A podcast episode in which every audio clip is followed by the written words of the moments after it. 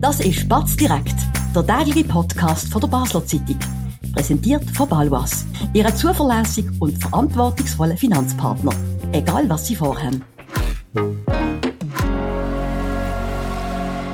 Das ist ein weiteres Batz direkt Spezial in dieser Altjahreswoche. Heute mit der Sicherheitsdirektorin vom Kanton Basel-Stadt, der Stefanie Eimer.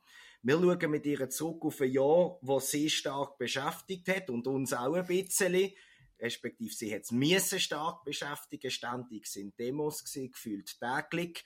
Und noch viel mehr haben wir über die dann diskutiert. Auch beschäftigt uns die steigende Kriminalität, gerade im Kleinbasel, Gewalt, Belästigung, Diebstahl ist mittlerweile an der Tagesordnung. Und immer im Fokus steht dann natürlich Stefanie Eimer und man fragt sich, was ist da los in Basel? Vielleicht einmal ein bisschen angenehm gestartet. Jetzt ist Weihnacht gesehen, die Altjahreswoche ist da, kann man da auch mal ein bisschen abschalten, sich zurücklehnen. Ja, unbedingt. Ich glaube, das muss man. muss dann die Ruhe nehmen, wenn sie kommt, weil es kann genauso schnell wieder durch sein. Ich bin immer erreichbar, habe immer meine beiden Nattels an und ich weiß nicht, was jetzt in der Zeit, wo wir da miteinander zusammenstehen, ob wieder etwas reinkommt, das gehört zum Job. Das Verbrechen macht keine Pause. Absolut nicht. Und darum ist es wichtig, dass auch ich erreichbar bin für meine Leute, die doch einen grossen Dienst machen, auch über die Tage. Es ist ein intensives Jahr gewesen. Wir haben es im Vorgespräch gerade angetönt. Manchmal weiß man gar nicht, was ist das Jahr passiert, was letztes Jahr. Ein bisschen rückblickend, was beschäftigt Sie, das Departement, vielleicht die Polizei ausgenommen am meisten? Was, was, was ist ständig up to date bei Ihnen? Glaube, es gibt verschiedene Themen, die up to date sind. Die Polizei ist natürlich immer im Fokus. Ich glaube, das muss man sehen. Es ist ja nicht nur die Polizei, was das Departement ausmacht. Aber die Polizei hat natürlich die Themen, die beschäftigen, auch medial beschäftigen, politisch beschäftigen. Und da ist sicher das Thema Demonstrationen ganz weit oben. Aber auch das Thema Bettlerei. Das ist auch das Jahr gewesen, wo wir doch jetzt, glaube ich, eine schöne Lösung anbekommen haben, dass das äh, sich wirklich jetzt äh, ent, ent, entschleunigt hat, auch medial und auch von der Bevölkerung her. Kriminalität ist ein Thema. Thema. Aber daneben auch macht mir Sorgen, gerade auch der Personalnotstand, was sich ankündigt, nicht nur bei der Polizei, dort zwar auch medial hoch mhm. ähm, äh, diskutiert, aber es gibt auch weitere Ereignisdienste, Sanität, Feuerwehr, wo wir ebenfalls als wir mehr Mühe haben, Leute zu finden. Sie haben recht, die Polizisten sind im Fokus, da redet man immer über die rund 100 Stellen, wo sie zwar wollen und dürften, aber nicht können besetzen sieht das im 24 besser aus? Wissen Sie da schon etwas? Also ich hoffe es ganz fest, respektive Hoffnung ist nicht das schwerste Gefühl, das ist mir auch bewusst, aber wir arbeiten wirklich mit, mit Nachdruck daran, dass wir die Situation, auch die Arbeitgeberbedingungen können verbessern und das kann ich nicht allein, da braucht es die Regierung, da braucht es den grossen Rot, aber ich glaube, das Thema ist wirklich jetzt hoch auf der Agenda, sodass ich wirklich zuversichtlich bin, dass wir im 24 Lösungen werden kriegen. Sie haben es trotzdem angesprochen, auch die Feuerwehr, die Sanität, die leiden, das weiß man. Der gibt es Ad-Klagen, das ist aber nicht so präsent. Wie sieht es da aus? Haben Sie da auch Mechanismen können in den Weg leiten, wo man da allenfalls eine Verbesserung kann schaffen im nächsten Jahr? Gerade bei der Sanität haben wir sehr hohe Einsatzzahlen seit zwei Jahren, die wir uns nicht ganz bis ins Letzte können erklären ähm, Und darum brauchen wir auch dort mehr Personal. Wir finden es aber nicht einfach so auf dem Markt. Und darum müssen wir auch dort spezifisch für Schichtarbeitende müssen wir schauen, dass wir gute Massnahmen äh, personalrechtlich auch finden. Und darum gehört die Sanität auch in das Päckchen äh, personalrechtliche Massnahmen, Verbesserungen von den Arbeitsbedingungen rein, die wir bei der Regierung jetzt behandeln. Wie schwierig ist es für Sie einfach zu sagen, diesen Leuten, diesen guten Leuten zahlen wir mehr Lohn. Wir schauen auch, dass sonst die Wochenende besser aufteilt wird. Wieso klingt das nicht? Warum ist das so schwierig? Ist das eine rechtliche Frage? Ist das eine politische Frage, wo Sie nicht durchkommen mit Ihren Wünschen? Ich glaube, die Wünsche sind bekannt. Es ist auch nicht nur der Lohn, es geht auch so ein bisschen ums Gesamtpäckchen, das man als Arbeitsbedingungen hat. Oder während man bei Büroarbeitenden, also jetzt 9-to-5-Jobs, schön kann sagen, man kann jetzt Homeoffice machen, das ist sehr attraktiv. Da müssen meine Leute lachen auf den Stock sehen. Oder? Das kann niemand ausrücken vom Homeoffice äh, an einen Notfall. Und da müssen wir dort schauen, gibt es nicht auch Anreize, beispielsweise, dass man irgendwie ein U-Abo vergünstigt kriegt, als Beispiel. Oder das wäre ein mhm. Zeichen, äh, wenn man schon keine Parkplätze mehr hat, äh, zum fahren. ja, aber um das, um so Sachen geht's, oder? Und da braucht es gesetzliche Grundlagen und da müssen wir darüber diskutieren. Wobei ich habe das Gefühl, also die Palette von den politischen Vorstößen ist querbeet durch alle Parteien und ich glaube, da werden wir gut ähm, äh, äh, Massnahmen können präsentieren, die dann auch mehrheitsfähig sind.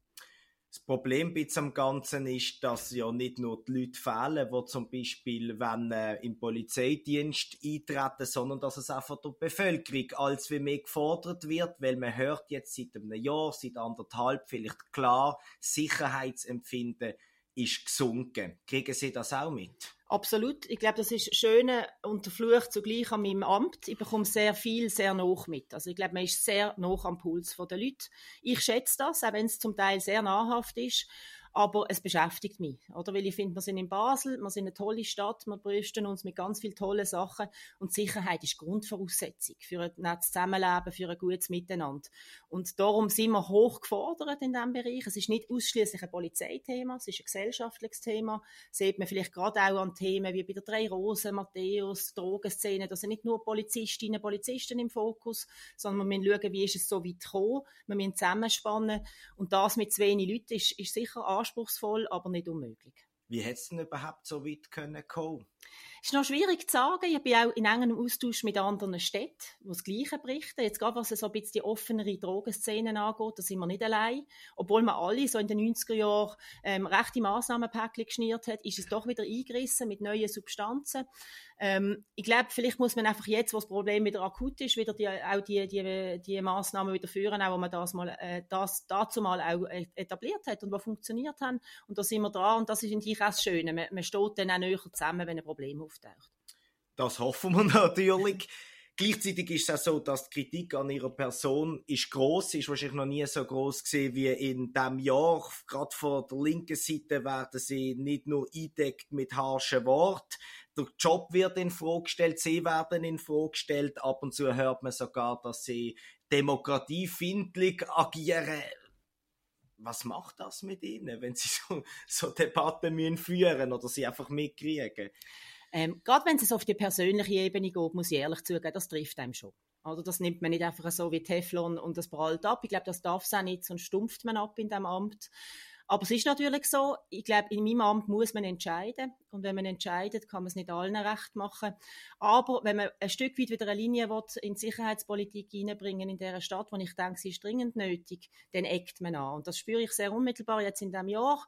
Aber ich glaube, es ist auch wichtig, dass man ein gutes Umfeld hat ähm, und nicht zu fest in dieser Politbubble verharrt. Und ich glaube, da bin ich gut äh, geerdet und höre auch, auch Stimmen, die durchaus auch positiv sind. Und ich glaube, von denen muss man auch zehren. Spannend ist ja in dem Amt, egal was für eine Linie man fährt, man kann es nie allen recht machen. Das mhm. ist einfach so. In dem Amt ist man immer in der Kritik, sei es in der Bevölkerung, sei es medial oder von den politischen Gegnern in, in dem Sinn.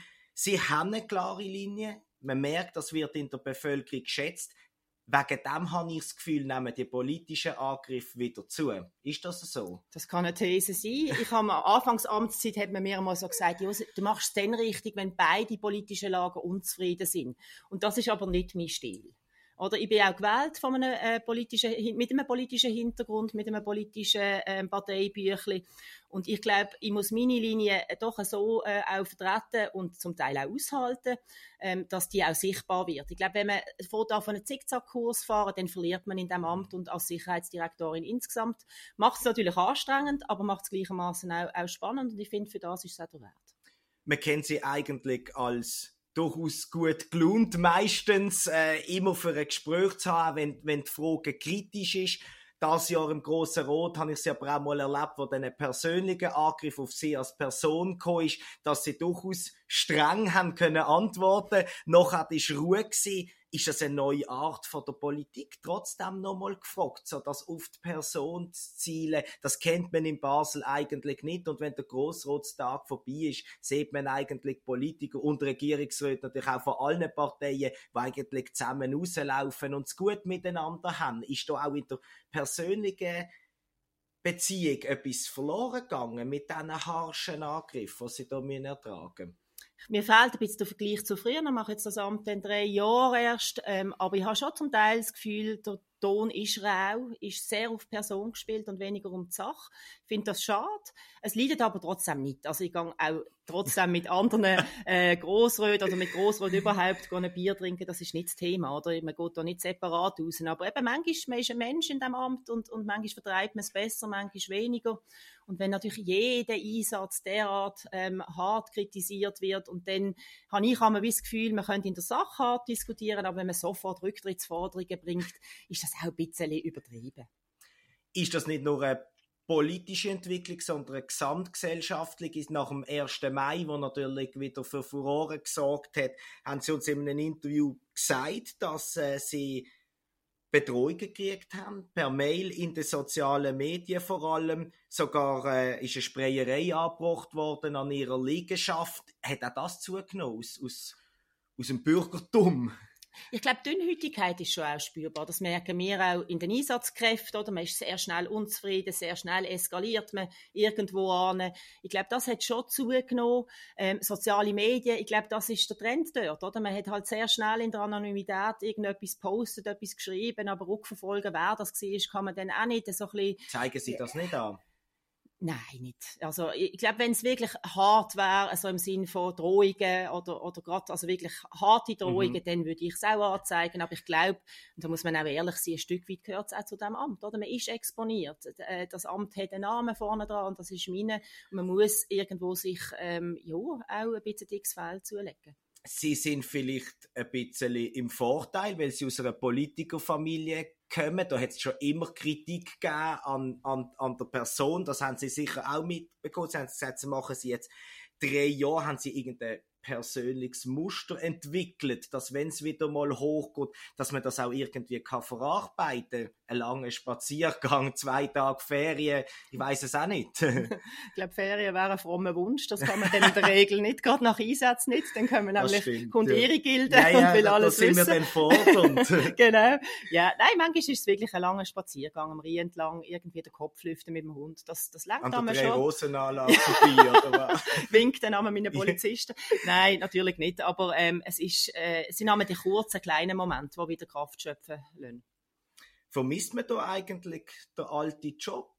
Chefin von der Verkehrspolizei Barcelona, das Leben auf der Landschaft, da ist es wahrscheinlich ein bisschen ruhiger zu und her gegangen. Es war definitiv ein bisschen friedlicher und ein bisschen weniger im Fokus, aber nein, vermissen nicht. Also ich glaube, es ist trotzdem äh, es fordernd ist, ist es schon äh, eine tolle Herausforderung, es ist eine tolle äh, äh, ein tolles Amt und ich mache es sehr gern. Das glaubt man mir gar nicht so recht. ist das so? ja, ich Fragt man da immer wieder nach, geht's noch, magst du noch? Oder? Es gibt schon Leute, die sagen, hast du noch nicht genug? Oder jetzt auch im Hinblick auf, auf die Rochaden in der Regierung, willst du nicht wechseln? Nein, will ich nicht. Das wäre sowieso gerade die nächste Frage äh, gewesen. Ich stelle sie gerade nach einer kurzen Werbeunterbrechung. Spannende Themen kann man auch bei uns besprechen. Bist Unternehmerin oder Unternehmer und kommst in eine Situation, wo du eine neutrale Meinung oder Fachwissen brauchen kannst?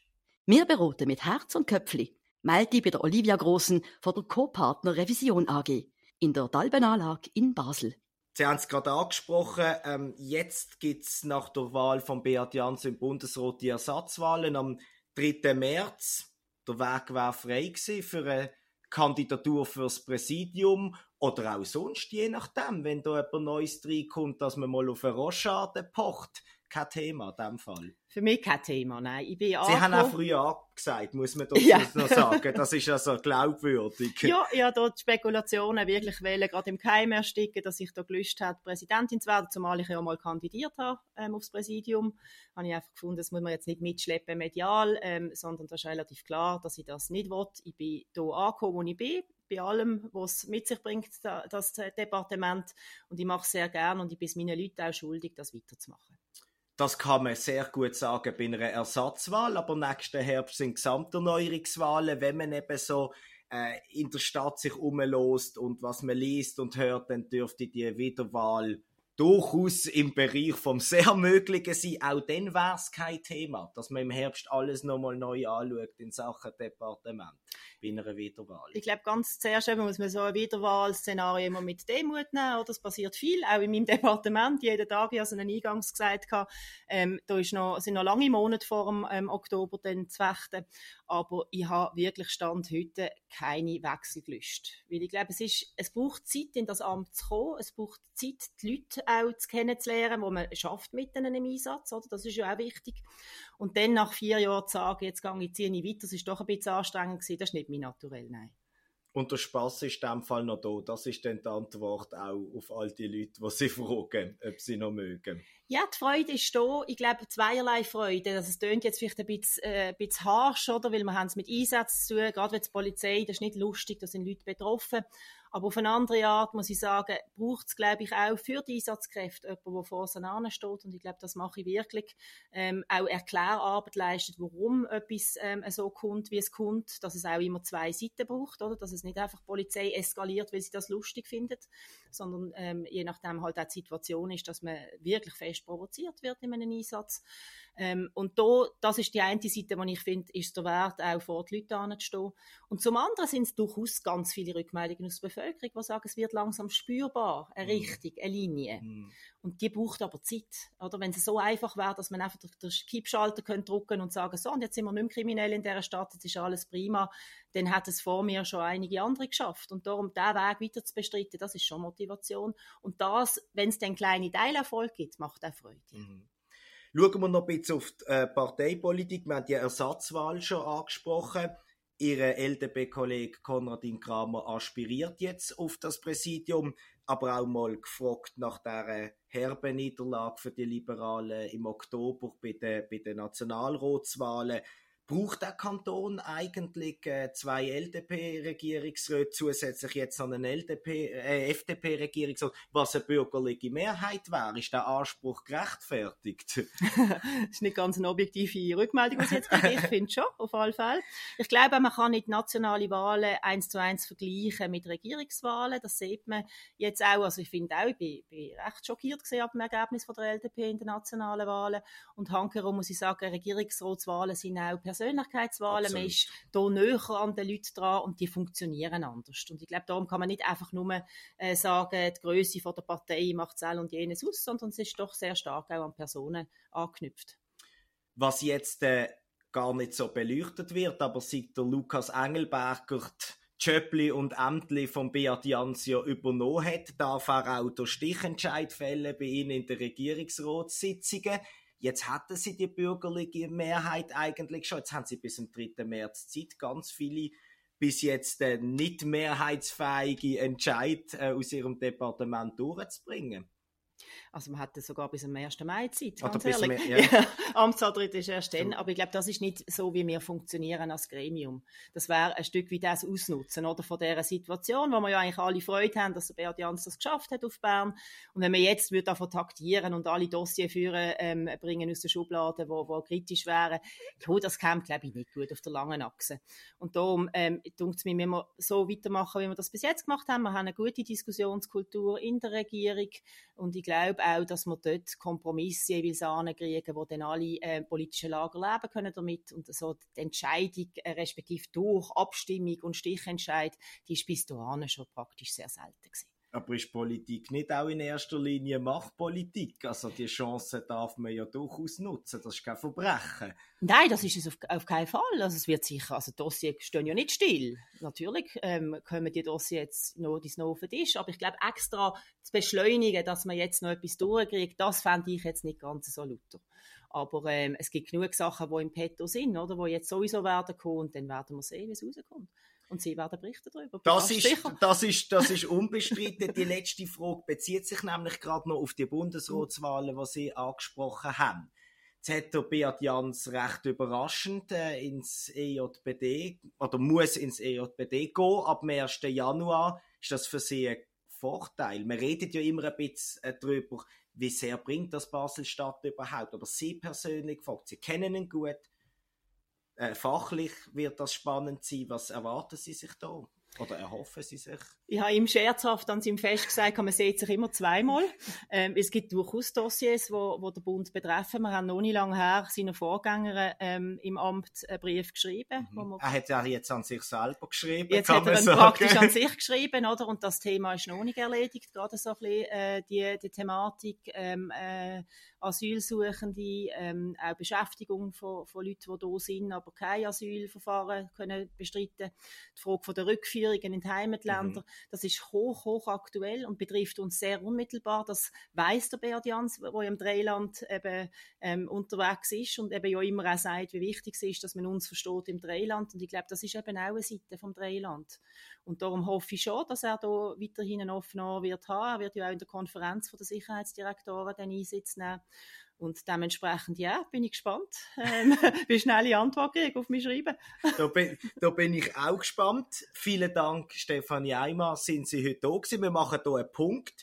Das ist die zweitletzte Sendung von unserer Spezialreihe in diesem Jahr. Morgen, am, obwohl dann Wochenende ist, bringen wir nochmal eine. Bis dann wünschen wir ganz eine gute Zeit und einen schönen Abend.